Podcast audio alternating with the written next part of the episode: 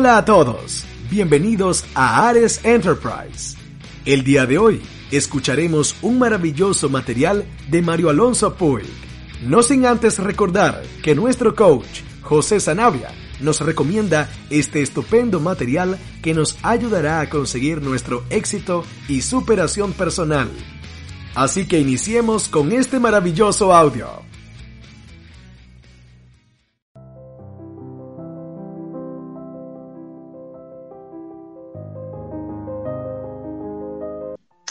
Bueno, eh, tengo muchas cosas que me apetece compartir contigo, pero voy a ir directamente al grano con algo que además me ha pedido una, amiga buena y que creo que es fundamental.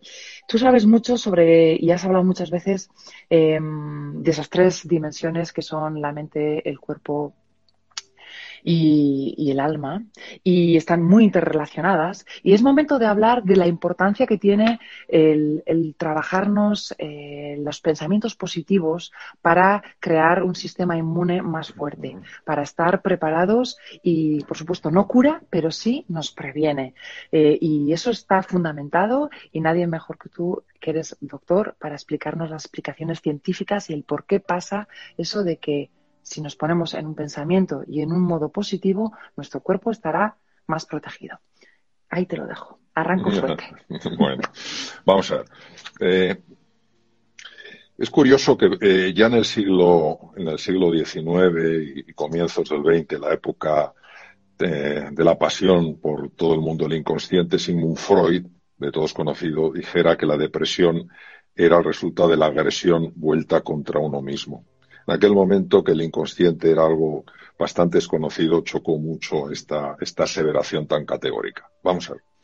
Nosotros no somos conscientes, y te lo digo porque en mis 26 años de ejercicio clínico he podido ver eh, de lo que voy a hablar ahora, no somos conscientes del poder que tiene mm, una parte del cerebro que es la que regula el pensamiento y que es específicamente el lado izquierdo, el hemisferio cerebral izquierdo.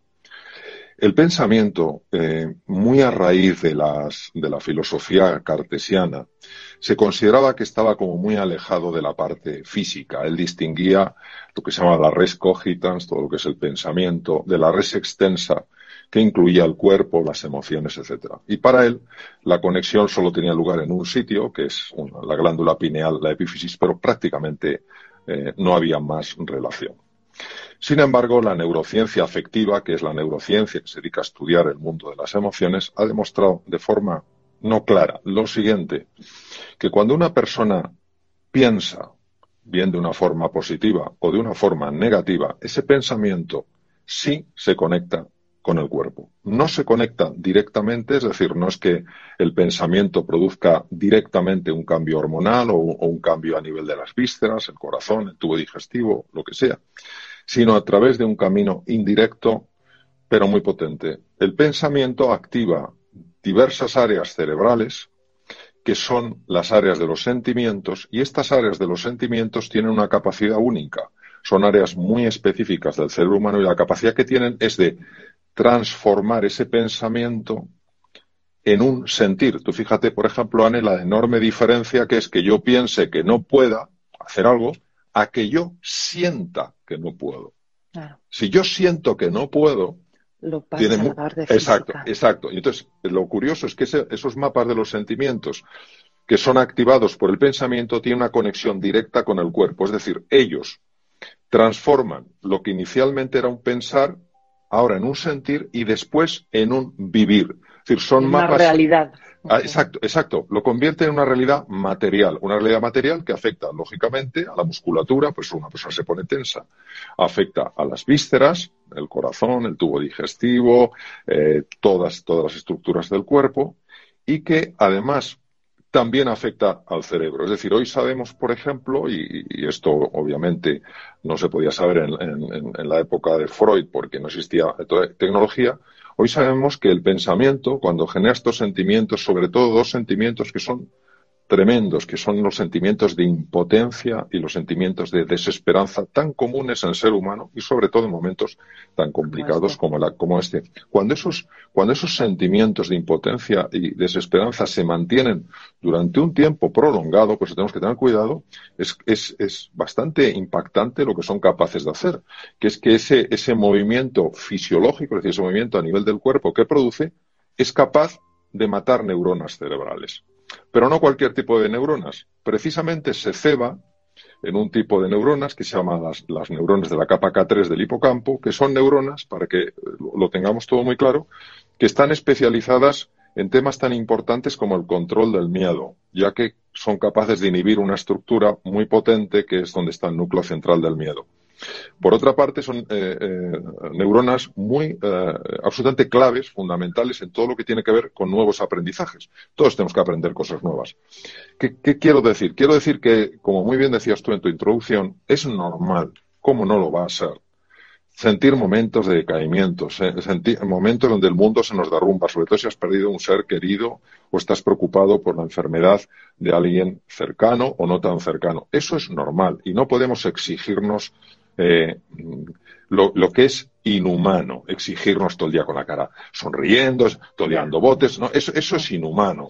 lo que no se puede es mantenerlo en el tiempo, ¿verdad? Claro, claro. Lo que tenemos que tener eh, mucho cuidado es en no caer en esos estados y sobre todo en no mantenernos ahí. Nos tenemos que caer y nos tenemos con dificultad, a todos nos cuesta, que levantarnos. Y esa es la importancia. Y la importancia por eso también eh, eh, de hablarnos de forma positiva, porque esos sentimientos que son positivos activan procesos fisiológicos y atención, esto es muy importante, mejoran la capacidad del cerebro para tomar buenas decisiones, que es lo que tenemos que tomar cuando tenemos tan poca información porque en un, en un mundo tan incierto como el que estamos viviendo y el que vamos a ir viendo, vamos a tener que tomar decisiones con, con poquita información. Bueno, pues por lo menos que las tomemos con el mayor grado de sensatez posible. Sí, eh, está claro que con miedo, eh, como tú bien dices, se bloquea la posibilidad de la creatividad, de la calma, de tomar las decisiones adecuadas, de no poder ver todas las opciones, porque, como tú bien dices, hay una explicación científica sobre, sobre esto. Por tanto, debemos estar en una actitud positiva, pero no una positividad de ala todo vale, sino una positividad real, realista. ¿Cómo accedemos a crear ese nuevo estado, a entrar en ese nuevo paradigma para poder estar más preparados para tomar buenas decisiones y también para poder estar más sanos y defendernos de todo aquello que nos llegue a nivel físico. Pues mira, yo te diría de entrada que con un acto radical de fe. Bien. Radical. Eh, cuando digo radical es eh, digital, no es mm, gris. Místico, ni difuso, ni disperso. Es, concreto. ¿Y a qué me refiero yo con fe? La fe no es un acto del entendimiento, es decir, la fe es una decisión personal, profunda y radical que tú tomas. ¿A qué me refiero con, un acto de fe en esta, en esta situación? Porque en esta situación o el miedo nos gobierna o la fe nos dirige, así de claro. Entonces, el miedo no es malo en el ser humano. El miedo nos ha ayudado a sobrevivir situaciones tremendamente complejas que no tenemos que olvidar. El problema es cuando el miedo lo genera la mente porque la mente es capaz de intensificar y prolongar el miedo hasta niveles insospechados. Es capaz de activar mecanismos ancestrales y generar en nosotros una sensación de pavor tan grande que uno recuerda cuando uno intentaba huir de un tigre dientes de sable. Entonces, el cerebro reptiliano. Claro, entonces se activa efectivamente el cerebro reptiliano, el cerebro del paleomamífero, y nosotros, y nosotros tenemos que tener esa certeza. ¿Y esa certeza en qué consiste? Esa certeza consiste en posicionarse de forma radical, en que aunque ahora no lo veamos, nosotros vamos a pasar de una situación de hundimiento a una situación de descubrimiento es posicionarse de forma radical en que el ser humano en su interior y sobre todo cuando estamos juntos tiene recursos en forma de espíritu emprendedor, en forma de liderazgo, en forma de creatividad que puede darle la vuelta prácticamente a cualquier situación. ¿Qué es lo que ocurre? Que si nos dejamos amilanar, aplastar por esas circunstancias, algo que indudablemente es un problema muy complejo, lo convertiremos en un problema insoluble. Por eso esa determinación de lo estoy pasando mal, lo voy a pasar mal, yo de aquí, nosotros de aquí salimos reforzados, tiene una fuerza tremenda, porque cuando uno resuelve con verdadera intensidad, con verdadero compromiso, que su vida va a ser así, no está diciendo que en su vida no haya problemas, no está diciendo que no lo esté pasando mal, no está diciendo que no tenga dolor, lo que está diciendo es que confía más en sus capacidades que en el problema, confía más en la grandeza de los seres humanos que en las mezquindades, confía más en que la cooperación lleva más lejos que la rivalidad. Y este posicionamiento radical es tan importante porque vivimos en una eh, ilusión óptica que la vio clarísimamente, por ejemplo, Albert Einstein. A mí, cuando he leído escritos suyos, me han, me han, me han tocado muy hondo porque dije, madre mía, este hombre, qué conocimiento.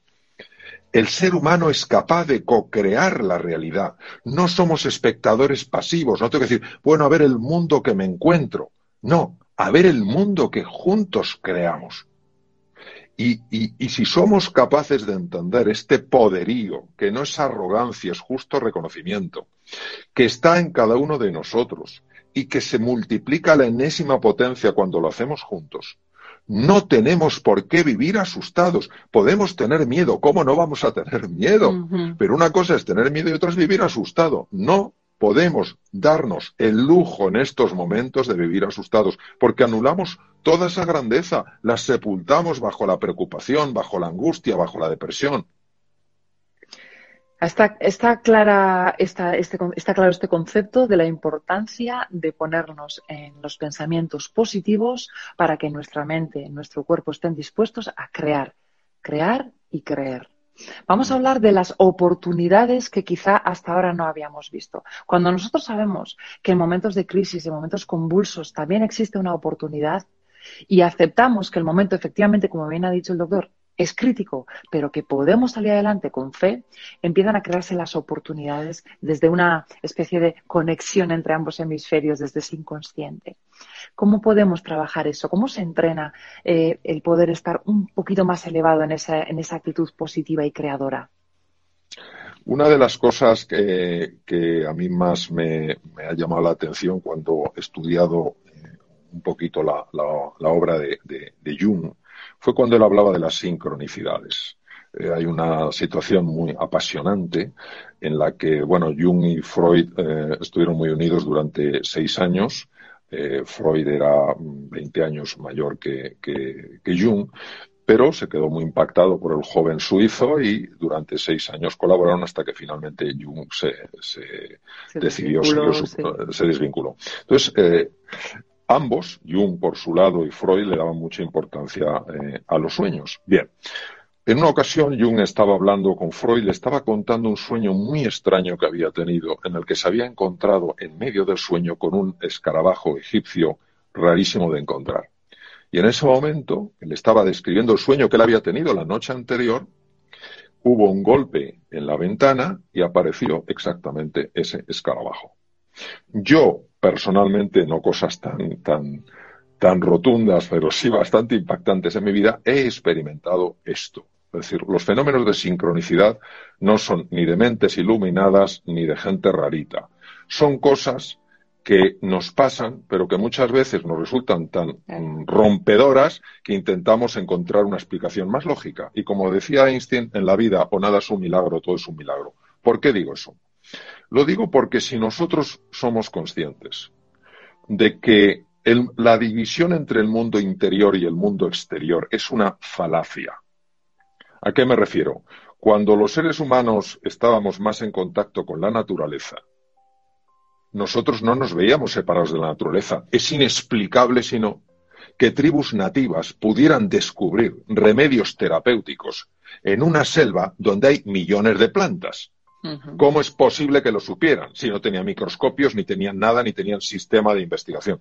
Algo debió de, mm, algo debieron de, apreciar en esa naturaleza para vivir, poder convivir con esa naturaleza. Luego el ser humano empieza a experimentar una serie de cambios y se aleja de la naturaleza, sobre todo en la época moderna, y el, mundo científico empieza no a entender la naturaleza, sino a describirla. Bueno, si nosotros recuperamos esta idea de que el mundo exterior y el mundo interior solo están separados a nivel mental, nos daremos cuenta que la actitud que nosotros tomemos en la vida, que quiere decir ni más ni menos que cómo me relaciono yo con una realidad, tiene la capacidad de curvar la realidad. ¿Qué es curvar la realidad? Tiene la capacidad de afectar al mundo exterior, a las circunstancias, porque el mundo interior y el mundo exterior solo están separados a nivel de espejismo, a nivel de ficción. Y por eso le doy tantísima importancia a la actitud ante esta situación. Ahora es cuando más importante es pensar en grande. Ahora es cuando, cuando parece que es mm, menos lógico, mm, mm, más contraintuitivo, es cuando más hay que hacerlo. No nos tenemos que olvidar de una cosa. La razón, lo que entendemos por razón, es una forma muy limitada de conectar con el mundo. Muy limitada. Cuando el propio Einstein hizo su famoso descubrimiento de la, teoría, de la, teoría de la relatividad, efectivamente, en, la, física teórica, empezaron eh, a, decirle lo listo que era, lo bien que razonaba, y él, él, él, se enfadó y dijo, no le atribuyo a la lógica ningún papel en el desarrollo de mis eh, hallazgos, de mis descubrimientos, sino al poder de la imaginación, y de ahí su famosa frase, la imaginación es más importante que el conocimiento. Lo que quiero decir es que no hay ni un solo ser humano en este planeta que no tenga la capacidad de curvar la realidad, pero es tan contraintuitivo, es tan poco, eh, encaja tan mal en nuestro sistema de razonamiento eh, que, uno dice, bueno, eh, este hombre se ha fumado mm, algo extraño. No, no he fumado nada extraño. Es que lo he, lo he vivido, lo he visto y por eso confío tanto en eso, que no es negar la envergadura del desafío, es tampoco negar la solidez y la grandeza que existe en el ser humano. También es verdad que es importante hablar de cómo nosotros creamos nuestra propia realidad a través de la dialéctica, de cómo nosotros eh, tenemos que poner mucha atención a cómo nos hablamos a nosotros y creamos esa realidad a través de la lengua y de la lingüística y del, hablar, del, del, expresarnos verbalmente. Atentos a esto, porque viene de nuestro cerebro, pero provoca también reacciones en nuestro cuerpo. Esto es un punto muy interesante el que tocas, Ana, y una de las cosas que más me apasiona, ¿no? que es la lingüística aplicada. Vamos a ver. Eh, hay algunas frases que están llenas de, para mí, de genialidad y otras que están llenas de torpeza. Las palabras se las lleva el viento. ¿Pero qué se las va a llevar el viento, por Dios? ¿Pero cómo se las va a llevar el viento las palabras?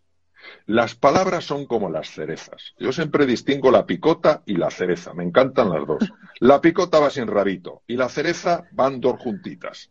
El lenguaje es como las cerezas. Tú mueves una cereza y mueves la otra. ¿Y qué está en el otro lado? Porque en uno está el lenguaje y en el otro ¿qué está? Pues mira, en el otro está, que lo sabes perfectamente, en el otro está, primero, imágenes. Segundo, símbolos. Tercero, sentimientos.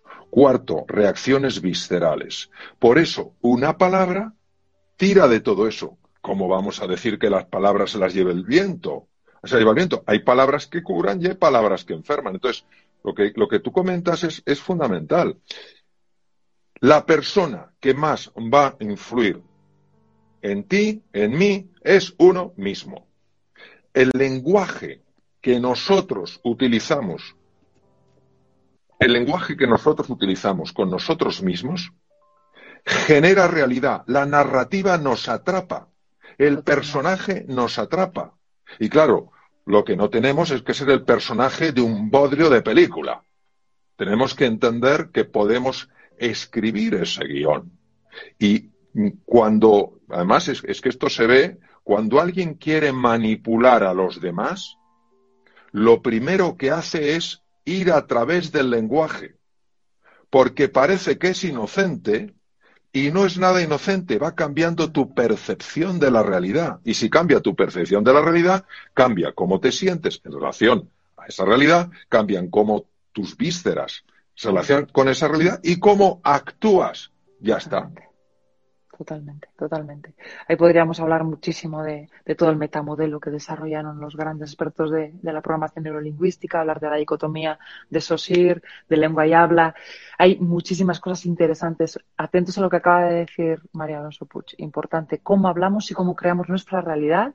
Y ha hablado de los dos hemisferios, de la parte de la emoción y la parte del lenguaje hablado, izquierdo y derecho, intercomunicándose. Eh, wow, Vamos a hablar también de, la ansiedad, esa ansiedad que bloquea la creatividad y la emprendeduría en momentos en los que estamos deseando ser emprendedores, en los momentos en los que nos vamos a tener que reinventar. Atentos a la ansiedad, identifiquémosla, recibámosla, aceptemos sin juicio para darle la vuelta a esto, porque cuanto, como bien has dicho, cuanto menos ansiosos y menos eh, mm, asustados estemos, mejor vamos a estar. Em, recuerdo eh, unos consejos que dabas tú para trabajar los tres, eh, los tres ámbitos, el mental, el físico y el emocional. Eh, hacer deporte, descansar, todos aquellos, aquellos consejos que dabas tú, los podemos repasar para que la gente que nos está viendo diga, ay va, pues yo esto me vendría bien, tiene razón el doctor. Si yo descansara más, si yo apagara mi móvil a las 11 de la noche, si yo hiciera un poco de ejercicio, si yo trabajara la presencia plena, todas esas cosas que, que son consejos que vienen de, alguien que sabe que pueden ir bien. ¿Cuáles pueden ser? Bueno, primero hay que distinguir, eh, tomando el hilo de la ansiedad, hay que distinguir la ansiedad, la angustia y la depresión, porque son primos hermanos, están muy, muy cerca. La ansiedad es eh, la proyección al futuro de un problema, todavía no está ese problema, y además proyectas en el futuro tu incapacidad de resolverlo. Imagínate qué pan con tortas hemos hecho. Lanzamos un problema al futuro y encima nuestra incapacidad y empezamos a sufrir ya. Esa es la ansiedad. Y la ansiedad se nota en el pecho. La angustia se nota en el abdomen. Y la angustia es el miedo actual frente a algo a lo que no puedo poner nombre. Es decir, es un miedo o sea, si yo, por ejemplo, estoy en un sitio y veo, eh, imaginaros que estoy en un pueblo, en las ferias de un pueblo, y entra un, toro eh, por la puerta, porque se va la puerta por delante y digo, un toro allí, pues la gente sabe hacia dónde correr. Pero si yo me pongo a gritar como un poseso, toro, toro, toro, estoy generando un miedo, pero las personas no, no saben mm, cómo reaccionar porque no le pueden poner forma, no lo ven. Bien, esa es la angustia. Y la depresión muchas veces es el resultado de un proceso eh, mantenido en el tiempo de ansiedad y angustia. Bien.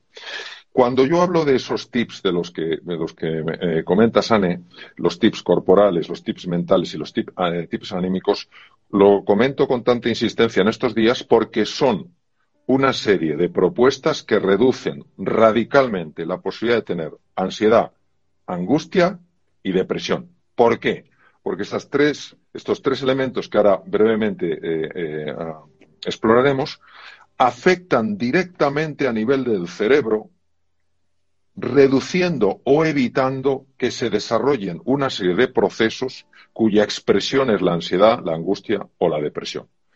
Y efectivamente, a nivel del cuerpo son los siguientes. El ejercicio físico, porque el ejercicio físico se sabe que tiene un impacto directo a nivel del cerebro y cada uno en su casa hace lo que puede con el espacio que tiene. Pero se puede mover, porque si al sedentarismo que ya es tradición en nuestra sociedad le añadimos que encima estamos en casa, pues ya lo multiplicamos a la enésima potencia. Entonces, eso en primer lugar. El ejercicio físico, sobre todo lo que te suponga, lo que suponga una aceleración del pulmón y del corazón, de la frecuencia respiratoria y de la frecuencia cardíaca. Bombeando. o para estar bombeando, exacto. Luego, el tema de eh, la nutrición. Es curioso porque el día pasado escuchaba en, televisión que se estaban comprando muchos más dulces, mucho más azúcar para hacer postres. Y dije, no me extraña. Cuando suben los niveles de ansiedad eh, por, la, por la preocupación, eh, se libera una hormona, que es el cortisol, y el cortisol, por distintos mecanismos, hace que tengamos más apetito por el azúcar cosa que no nos conviene en absoluto, porque los excesos de azúcar producen inflamación cerebral que a su vez causa ansiedad, angustia y depresión. Entonces, claro que sí, tus postrecitos, pero moderadito. Bien. Tercero, el descanso. Yo sé que ahora que mm, estamos pues intentando muchas veces distraernos pues con las tablets, con los ordenadores, con etcétera, etcétera, pues es fácil que en un momento determinado para distraernos, para olvidarnos de esta, situación tan compleja, pues nos quedemos pegados a, cuando nos contestando un email, pues es viendo una, una, cosa en el ordenador, etcétera. No es recomendable hacer esto más allá de las 11 porque interfiere un mecanismo muy complicado, que es el mecanismo del sueño. Y el mecanismo del sueño no solo tiene un impacto a nivel cerebral, sino que tiene un impacto en el sistema inmune. Nosotros nos interesa no solamente que eh, sea más difícil eh, cogerse el virus, sino que si lo cogemos el sistema inmune lo eh, mate y sobre todo que el sistema inmune esté correctamente modulado, es decir, que ni se quede corto ni se pase. Por eso, esas siete horas, ocho horas y procurando irse a la cama a las once y no ver emails, el ideal es no ver emails a partir de las ocho y pico de la noche. Porque a partir de las nueve empieza a segregarse la melatonina y es lo que hay que evitar que, eh, se interfiera. Entonces, esas son tres cosas que son muy sencillas, pero tienen un impacto directo en el cerebro. A nivel de la mente, lo has comentado antes. Vamos a ver, sobre todo en momentos de ansiedad, entra eh, eh, con especial actividad un circuito que se llama la red neuronal por defecto, que nos intenta arrastrar, porque eso no es llevarte, eso es arrastrarte. Nos intenta llevar al pasado o nos lanza al futuro. Pero la pregunta es, ¿para qué? Bueno, la explicación es larga, pero el resultado es, ¿Qué gano de esto? Cuando me voy al pasado, ¿para qué me estoy yendo? Para lamentarme, para lamentarme, no me voy para aprender, me voy para lamentarme, tenía que haber ahorrado más y si no lo estaría pasando tan, tan mal ahora, tenía que haber sido previsor y haberme metido más en el mundo digital y ahora tengo que aprender y no tengo ni idea. Es para lamentarte, para llenarte de culpa, para llenarte de vergüenza. ¿Eso a quién ayuda? A nadie. Y cuando te proyecta al futuro, ¿qué es? Para anticipar. ¿Qué va? Es para angustiarte, para preocuparte. Por eso, mantenerse en el presente hoy no es un lujo, es una necesidad. Y además, y además lo sabemos perfectamente. Mañana sale una cosa nueva del coronavirus 19, mañana sale una normativa nueva, mañana tal cual. ¿Qué vamos a estar angustiándonos por el mañana? Vamos a vivir los afanes de cada día. Y esto tiene muy, eh, muchas repercusiones muy favorables, no solo a nivel del funcionamiento del cerebro, mejora la eficiencia, mejora la memoria, mejora el manejo de datos complejos, sino además del sistema inmune favorece la modulación correcta. Eso a nivel de la mente podríamos entrar en más cosas. Pero a nivel del alma, a nivel del alma, que es la parte espiritual, la parte trascendental de un ser humano que abraza a todo el mundo, como decía eh, la Madre Teresa de Calcuta, mi única, eh, mi única religión es el amor. Entonces, cuando hablamos de espiritualidad, hablamos de sabiduría, hablamos de amor, no estamos hablando de nada de otro tipo, perfectamente compatible. Claro, perfectamente compatible con una religión madura, perfectamente compatible con ninguna religión. Es decir, es salirte de tú, yo, mi, mío, pum. Bien, ¿qué se sabe biológicamente, científicamente que funciona para reducir problemas de salud, para reducir eh, ansiedad, para reducir angustia, depresión? Pues cosas alucinantemente sencillas que son tan contraintuitivas que las despreciamos. Nuestra, nuestra razón es tan arrogante, es tan, desde luego empezando por la mía, claro, nuestra razón es tan arrogante que todo aquello que se salga del tiesto no existe. No existe. La ciencia, y he estado con grandísimos científicos, la ciencia para nada dice que la dimensión espiritual de la existencia no existe. La ciencia hace lo que puede hacer, no tengo ni idea de si existe o no. No la puedo medir. Ahora no sé si existe o no. Bien, el cientificismo o cientismo, que es una corriente filosófica, se ampara engañosamente en la ciencia para decir que lo que no se puede pesar ni medir no existe. Por favor. ¿Pero de qué me está hablando? Usted podrá decir que no tengo ni idea de si existe, que a lo mejor sí, que a lo mejor no. Bien, entonces, ¿Qué es lo que sabemos? Que cuando una persona se levanta por las mañanas y a pesar de las dificultades del día, a pesar de la incertidumbre, a pesar del dolor, decide sentir gratitud por algunas cosas de su vida que siguen funcionando, se ha despertado. Hay gente que no se ha vuelto a despertar. No se nos tiene que olvidar eso. Hay gente que no se ha vuelto a despertar. Nosotros nos hemos despertado probablemente la mayor parte de nosotros podemos ver, podemos oír, podemos comer algo, tenemos un ser que nos quiera, un sitio para estar eh, cubiertos. Y estar mm, pensando que eso es, oh, eso es lo normal. No es lo normal. No es lo normal. Es muchas veces lo anormal. Pues esa gratitud se sabe que tiene un impacto profundísimo en el cuerpo. ¿Por qué? Porque nos hermana con la vida, como decía mi queridísima amiga María Villota, la vida es un regalo. La vida es un regalo. Entonces, es saber agradecer la vida las cosas que siguen siendo un regalo. La vida no nos da lo que esperamos. A mí la vida no me da los caprichos que quiero. A mí la vida me da lo que necesito para crecer. Lo que pasa es que mi ignorancia, y ahora hablo como Mario, no me gusta. Yo quiero mi juguetito, no quiero mi lección. Entonces, abrirnos a esa gratitud y luego abrirnos a algo que lo digo de corazón porque pocas cosas me han ayudado y me ayudan tanto en la vida. Vamos a ver. Si uno cree que vivimos en un universo absolutamente caprichoso o absolutamente indiferente, que yo soy el resultado exclusivo de mis genes, que soy el resultado exclusivo de un proceso evolutivo que eh, en la especie humana empezó hace 2,5 millones de años, si yo creo que la materia explica todo lo que soy, no puedo abrirme a una dimensión más trascendente de la existencia. si yo creo, claro. estoy totalmente atrapado por mi propio ego. Ahora, si yo me abro a la posibilidad, no digo que compre nada, me abro a la posibilidad de que tal vez quizás, quién sabe, yo vivo en un universo que es conciencia y amor, y que ese universo no va a permitir que suceda en mi vida nada que no me ayude a crecer en alguna dimensión la que sea. Yo claro que lo puedo pasar de aquilo, claro que puedo mm, refunfuñar, claro que puedo enfadarme con el universo.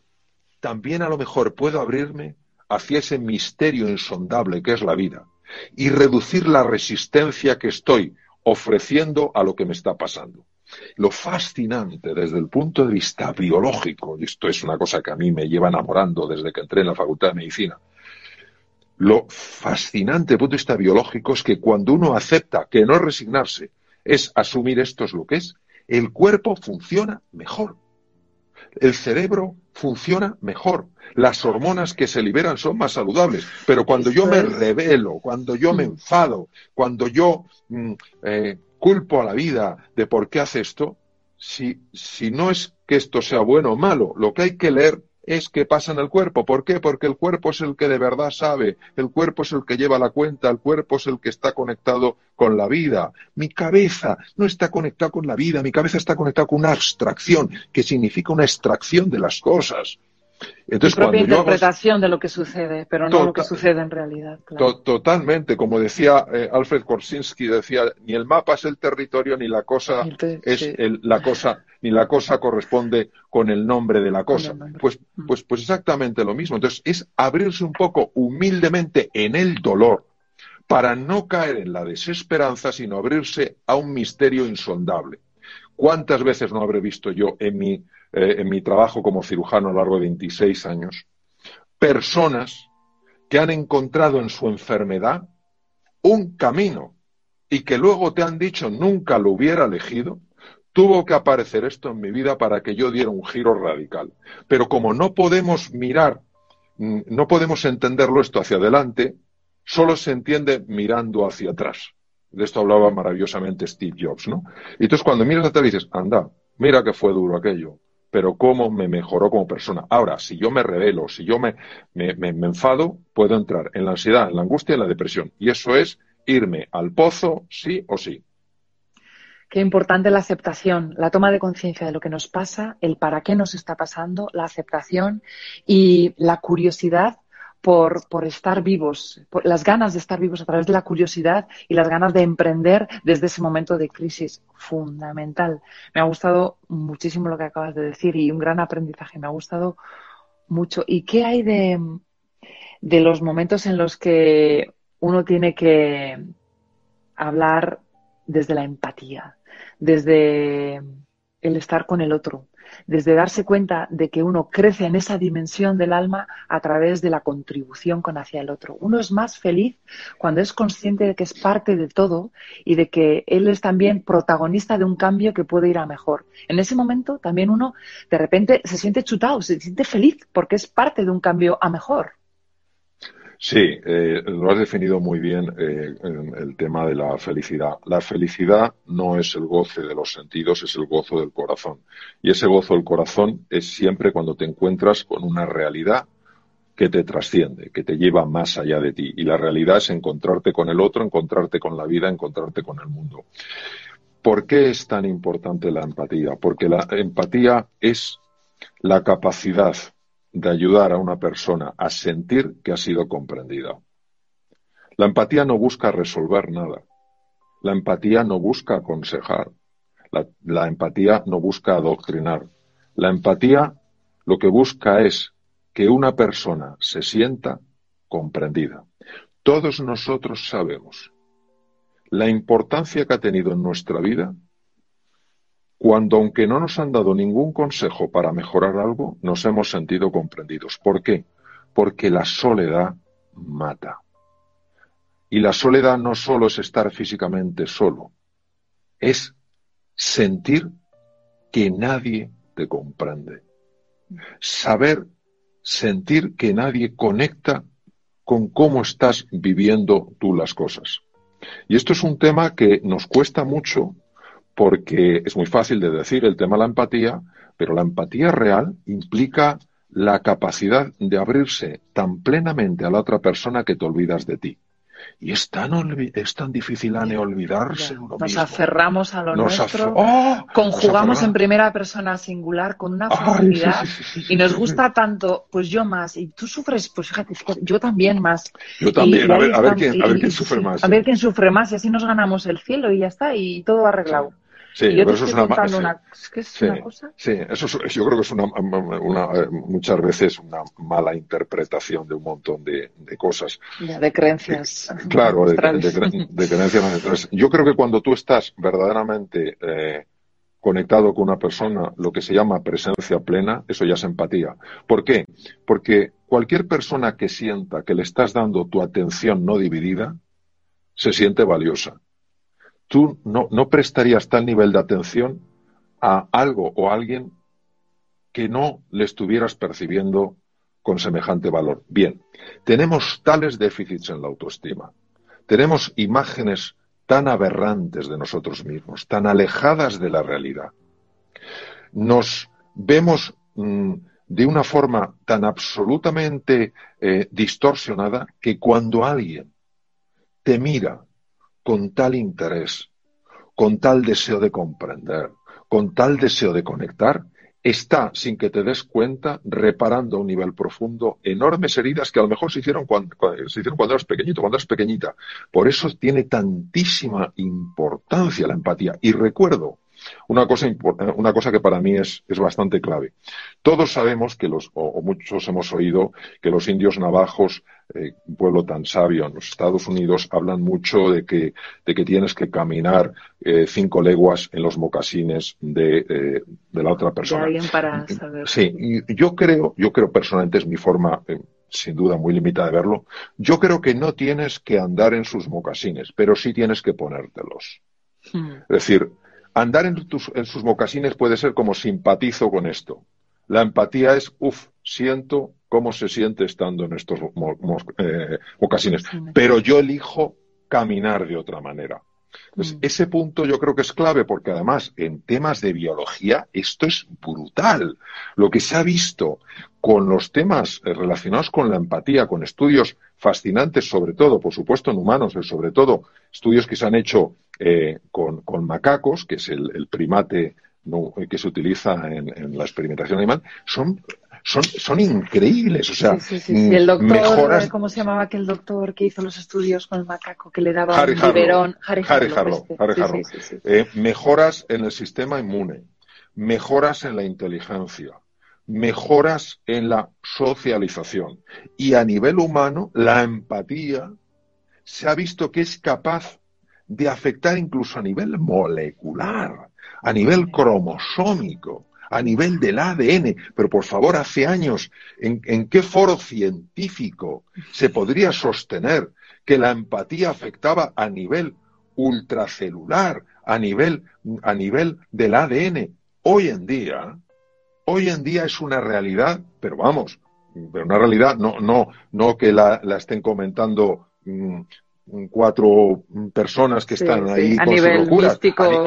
no, estamos hablando a nivel de personas que han ganado el premio Nobel de Medicina, ve, eh, véase Alexis Carrel, véase eh, eh, Lisa Blackburn, o sea, montones de científicos super, véase David Bohm, premio Nobel de Física Cuántica, por sus, por sus trabajos de física teórica, etcétera, etcétera. estamos hablando de personas mm, que no solo son científicos, sino que para mí personalmente son, son sabios. Bueno, pues yo no digo que, que compremos eso, pero tampoco que lo despreciemos como si fueran personas que no tienen un conocimiento de lo que están hablando. Hacemos el bien con la empatía hacia los demás, pero también, como decía, en nosotros, el sentirnos eh, protagonistas de un cambio en nuestro entorno para bien, porque la bondad y el amor son eh, principios arquetípicos eh, universales y que está demostrado que después son los fundamentos de todos los valores que nos mueven hoy en día, hasta las creencias que van más a la mente, tomando de la mano a alguien, sintiéndote tú protagonista del bien del mundo las cosas pueden ir mejor. Y no quiero dejar pasar la oportunidad de hablar contigo del aspecto de la responsabilidad, algo que tenemos que desarrollar, no echar balones fuera. Son momentos en los que todo lo que hemos sembrado hasta ahora nos sirve para sembrar hacia el futuro. Y en este tiempo de confinamiento tenemos el deber, la obligación y, por qué no decirlo también, el gusto de poder hacer cambios en nosotros mismos que tengan que ver con la responsabilidad con hacia lo que nos viene de ahora en adelante y que tiene mucho que ver con ser protagonistas de ese cambio para bien. Eh, tomemos conciencia de esto y lo podemos hacer escuchando a personas como el doctor Alonso Puig, pero además leyendo, escuchando música, dándonos abrazos, en el entorno en el que podamos, colocándonos en una actitud positiva, cuidándonos tanto en el alma, en la cabeza, sin meter informaciones extras que no vienen a cuento, y, como no, el cuerpo, descansando, comiendo bien. Acordaos de todo esto que estamos diciendo porque es importante, ¿no es así, doctor? Sí, el, tema, el tema de la responsabilidad es un tema eh, que que tiene su aquel. Primero, es que es el, contrario a la queja, es que nos gusta tanto. Claro, claro, sobre todo, sí, sobre todo, fíjate, en eh, el, poder del lenguaje. Cuando nosotros hablamos de responsabilidad, eh, va en su cerecita muy unido a culpabilidad. ¿Eh? Tú eres responsable de esto. Uh, si sale mal, tú eres culpable. Bien, vamos a cambiar la cerecita. Vamos a cambiar la cerecita porque esa cerecita se ha quedado un poco pocha y ya no está buena. Entonces, la cerecita que le vamos a cambiar es responsabilidad igual a capacidad de respuesta. Tú tienes una capacidad de respuesta. Pequeña, media o grande. Es igual. Tú tienes una.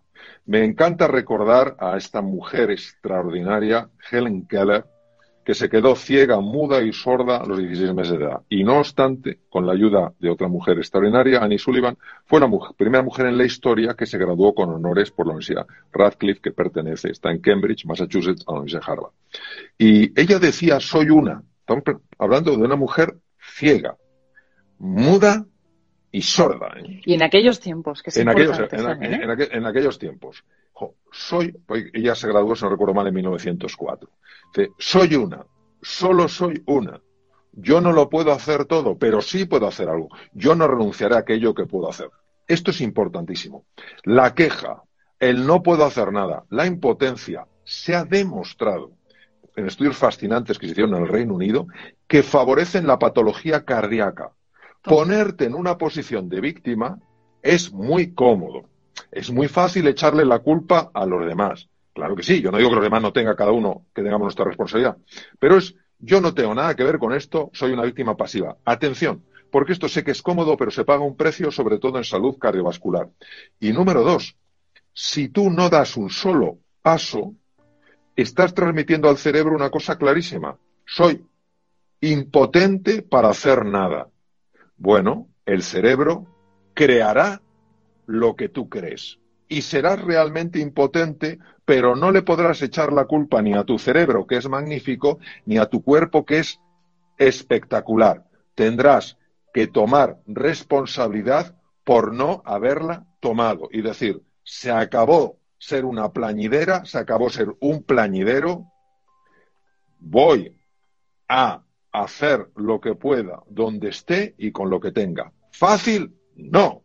Lo fácil es dejarse llevar. Lo fácil es tomar el papel de víctima. ¿Necesaria responsabilidad? Pero por favor, ¿cómo vamos a construir algo nuevo juntos si no decidimos dar un paso? Entonces yo animo mucho con una pregunta para personas que, están bloqueadas, que es una cosa que puede pasar hasta el ser humano más inteligente y, más capacitado, todos nos podemos bloquear, les hago una pregunta que es que moviliza, vamos a ver, moviliza eh, hasta una piedra. ¿Cuál es el paso más pequeño que te atreves a dar? El más pequeño. Recuerdo una vez en un programa que yo dirigía, una persona que me dijo, tengo mi despacho absolutamente eh, eh, caótico. He intentado durante años ordenarlo y me es imposible. Y le dije, haz esto. ¿Cuál? Y dice, bueno, pues esto es como una, tontería. Bueno, haz una tontería, pero haz, la pequeña tontería. Entonces, me lo contó porque lo ordenó en un fin de semana. ¿Y cómo lo hizo? ¿Cuál es el paso más pequeño que me atrevo a dar? Mover un folio ordenar un folio. Ah, pero es que después de ordenar un folio, oye, ¿por qué no ordeno dos? Ordenar dos folios.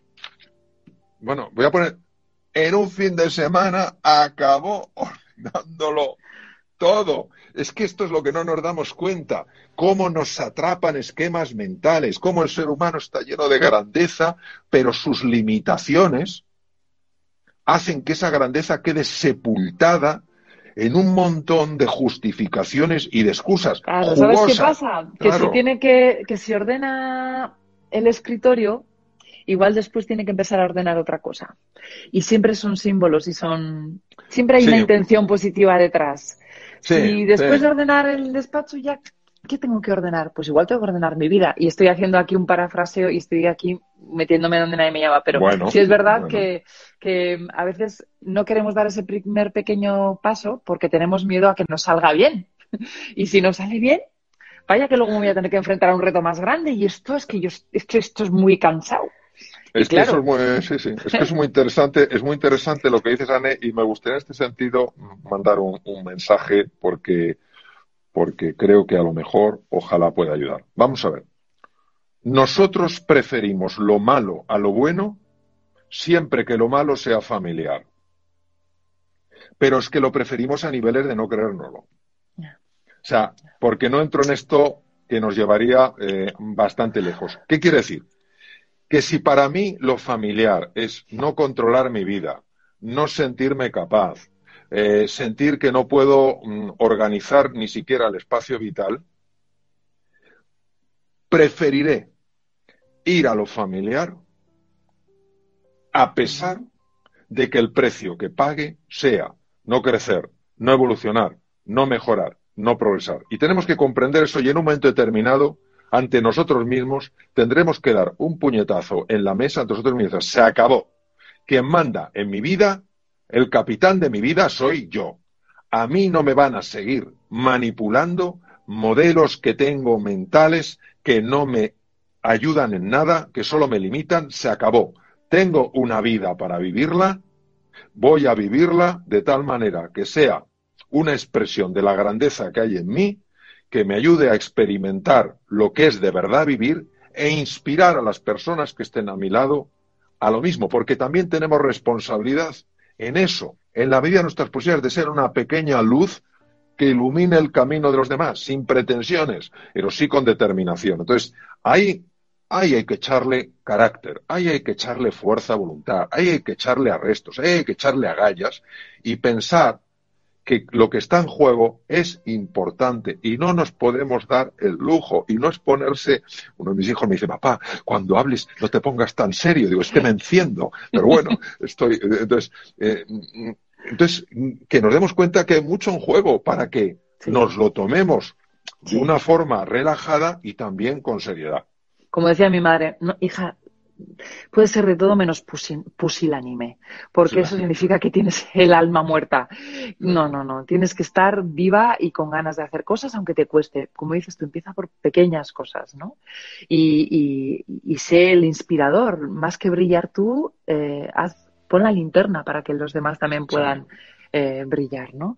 Eh, antes de terminar, te quería preguntar, en todo este confinamiento y en lo que llevas ya estudiado y formado. ¿Qué es lo que estás aprendiendo, Mario? Bueno, lo primero yo decidí hace tiempo eh, yo cambiar el, para mí mismo ¿eh? la denominación de confinamiento por retiro. Me he dado cuenta que la palabra confinamiento eh, me genera una sensación de obligatoriedad y aunque es verdad que es obligatorio, es obligatorio quedarse, la palabra retiro me da una sensación de libertad. Y ya que puedo elegir cómo me relaciono con esta situación, como no voy a cambiar el hecho de no poder salir lo llame confinamiento o retiro, lo que me pregunto es cómo estoy mejor. Y entonces yo estoy mejor considerando que es un retiro que me sirve para pensar, para reflexionar, para valorar lo que no valoraba y o que no valoraba tanto y para hacer el ejercicio más difícil que se le puede pedir a un ser humano y que se nos está pidiendo a nosotros, que es sacar a flote la mejor versión cuando más difícil es sacarla.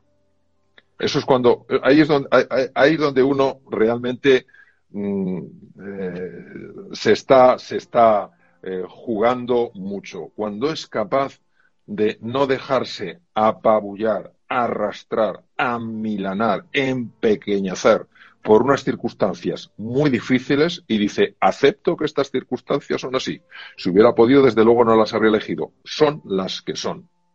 ¿Qué voy a hacer yo durante este periodo, el tiempo que dure, para sacar a flote algo que me ayude, que nos ayude a vivir esta cosa, esto que estamos viviendo de una forma diferente.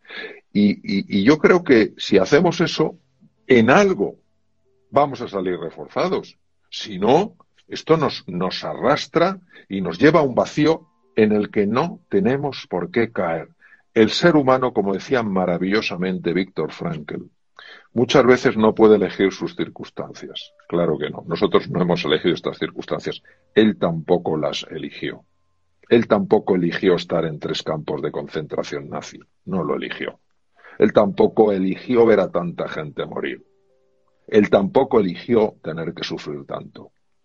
Lo que sí dijo y transformó su vida y la de muchas personas es si puedo elegir cómo me relaciono yo con esto entre lo que me pasa y lo que hago, entre lo que me pasa y cómo respondo, hay un espacio donde me juego la libertad. La libertad de elegir cómo lo quiero vivir. Quiero vivir este momento de eh, eh, de reclusión, de retiro, de confinamiento, cuarentena, en casa de una manera o la quiero vivir de otro. Y tenemos una responsabilidad en esto, no de ocultar nuestras emociones, porque todos tenemos emociones y las emociones han de fluir, pero sí que junto a esas emociones vaya un mensaje añadido, que es yo soy libre, precisamente no porque actúo en base a mis emociones, sino porque actúo en base a mis decisiones. Y eso es lo que marca mi, libertad, que yo elijo lo que quiero decidir, aunque no me apetezca, aunque no me resulte fácil. Gracias, Mario. Estaría un rato largo, pero no quiero abusar de ti. Llevamos casi una hora hablando y escuchándote sobre todo. No sabes la de gente que está entrando para dar las gracias por tu aportación, gente que te conoce hace tiempo y gente que te acaba de descubrir, pero yo creo que eres una persona ya reconocida no solamente a nivel nacional, sino a nivel mundial y es un lujo tenerte aquí en este ratito. Gracias de verdad por tus aportaciones. de verdad te doy eh, mi sincera pues eso, agradecimiento. Eh, enhorabuena por todo lo que estás haciendo porque no solamente estás aquí, te estás comprometiendo.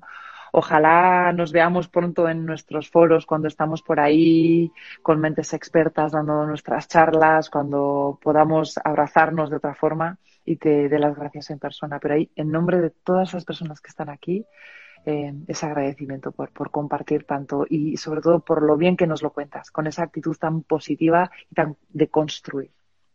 Bueno, muchas gracias a ti, Anne, por, esta iniciativa tan maravillosa, por, ser como eres, siempre una, sonrisa y un, y un mensaje de, ilusión. Mandar a todas las personas que nos han seguido eh, un abrazo entrañable y, sobre todo recordarles eso, recordarles que, que ese posicionamiento en, eh, detrás del dolor está el crecimiento, detrás del dolor está la transformación. Es una realidad que si estamos dispuestos a crearla, seremos capaces de crearla. Claro que sí, claro que sí.